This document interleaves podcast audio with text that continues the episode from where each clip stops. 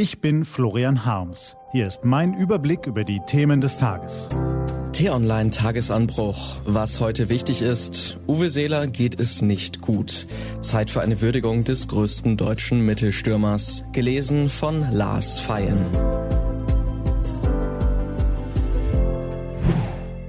Wichtiger als der Bundeskanzler und der liebe Gott zusammen.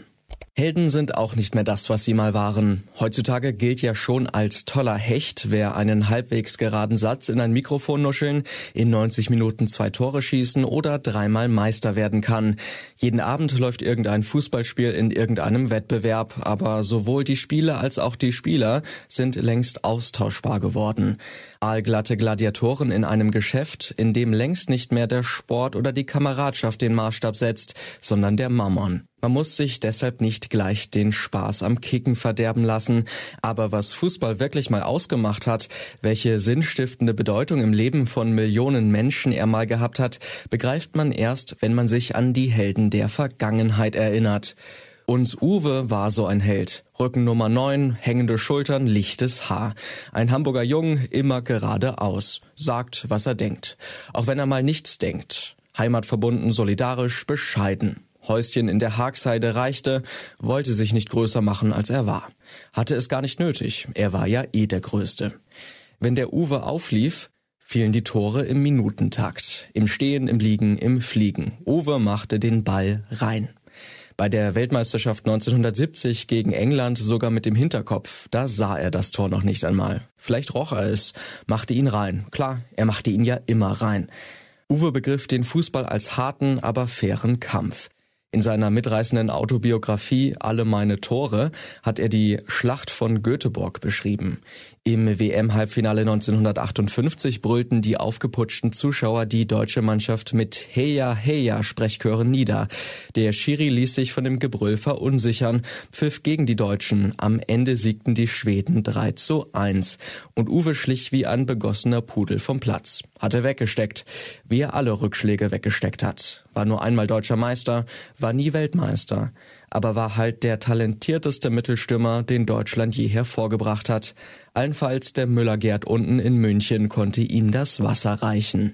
1972 machte Uwe Schluss mit dem Kicken. Fabelhafte 404 Tore in 476 Spielen für seinen HSV waren genug, hat er gesagt hat auch Ilka gesagt, seine Frau, mit der er seit 62 Jahren durch dick und dünn geht, die ihm Anfang der 60er Jahre auch sagte, dass er auf die 1,2 Millionen Mark von Inter Mailand, damals eine märchenhafte Summe, verzichten und mal lieber an der Alster bleiben sollte die ihn stützte, wenn er fiel und die ihm den Kopf gerade rückte, wenn er beim Reden wieder mal ein kleines bisschen zu wenig gedacht hatte. Ich bin sehr zufrieden und mein Leben war wunderbar.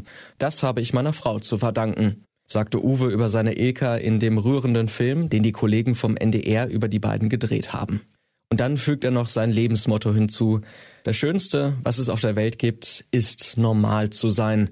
Das ist doch mal ein Satz. Warum ich Ihnen das heute Morgen alles erzähle? Nicht nur, weil Uwe morgen seinen 85. Geburtstag begeht und auch nicht nur, weil wir uns Sorgen um ihn machen. Vor anderthalb Jahren ist er gestürzt, Hüfte kaputt, drei Rippen kaputt. Vor einem Jahr nochmal gestürzt. Da hat er nach dem Kaffeetrinken mit dem Tablett in der Hand eine Treppenstufe übersehen, fiel in die Porzellantassen. Überall Schnittwunden. Er blutete wie eine Sau, hat Ilka gesagt. Die Ärzte hatten richtig was zu nähen bei mir, hat Uwe gesagt. Ich sah aus wie quasi Modo. Ilka pflegt ihn. Aber mit Mitte 80 ist selbst so ein Uwe-Körper halt nicht mehr derselbe wie anno 58 in der Schlacht von Göteborg. Soeben meldeten die Nachrichtenagenturen, dass es Uwe nicht gut gehe. Ilka hat alle Termine rund um den Geburtstag abgesagt, nur die Kinder und die Enkel dürfen kommen. Sie kocht ihm Rouladen mit Rotkohl. Das liebt er. Bierchen dazu und ein Glas Wein. Sie weiß am besten, was gut für Uwe ist. Ach ja, warum ich Ihnen das alles erzähle? Weil ich denke, dass es nicht schadet, sich in unserer überdrehten Medienwelt gelegentlich das Leben eines wahren Vorbilds vor Augen zu führen. Eines Menschen, der nicht nur herausragendes geleistet und Millionen Menschen inspiriert hat, sondern der dabei auch bodenständig geblieben ist. Bescheiden, normal. Ein Mensch wie du und ich. Uwe brauchte keine Tätowieren, nicht hunderte Millionen auf der Bank und kein Instagram-Gedöns. Uwe war und ist einfach er selbst. Und genau deshalb ist er so groß, weil jeder sich in ihm wiedererkennen kann. Ein absolutes Vorbild nennt ihn Philipp Lahm, der auch mal Kapitän der Nationalmannschaft war. Das kann man wohl sagen. Alles Gute, Uwe, du Held aller Normalos. Bleib uns noch ein Weilchen erhalten. Was heute wichtig ist. Die T-Online-Redaktion blickt heute für Sie unter anderem auf diese Themen. Die Zweifel des Ermittlers. Heute vor zehn Jahren endete die Terrorserie des nationalsozialistischen Untergrunds.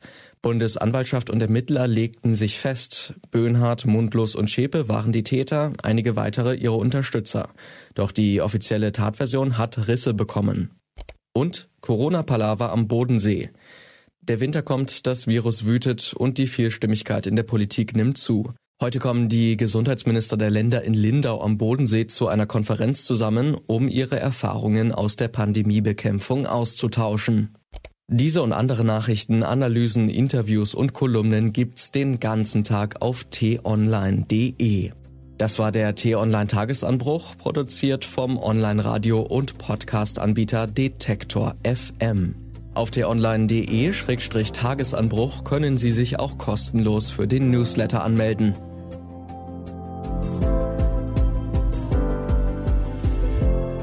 Ich wünsche Ihnen einen frohen Tag. Ihr Florian Harms.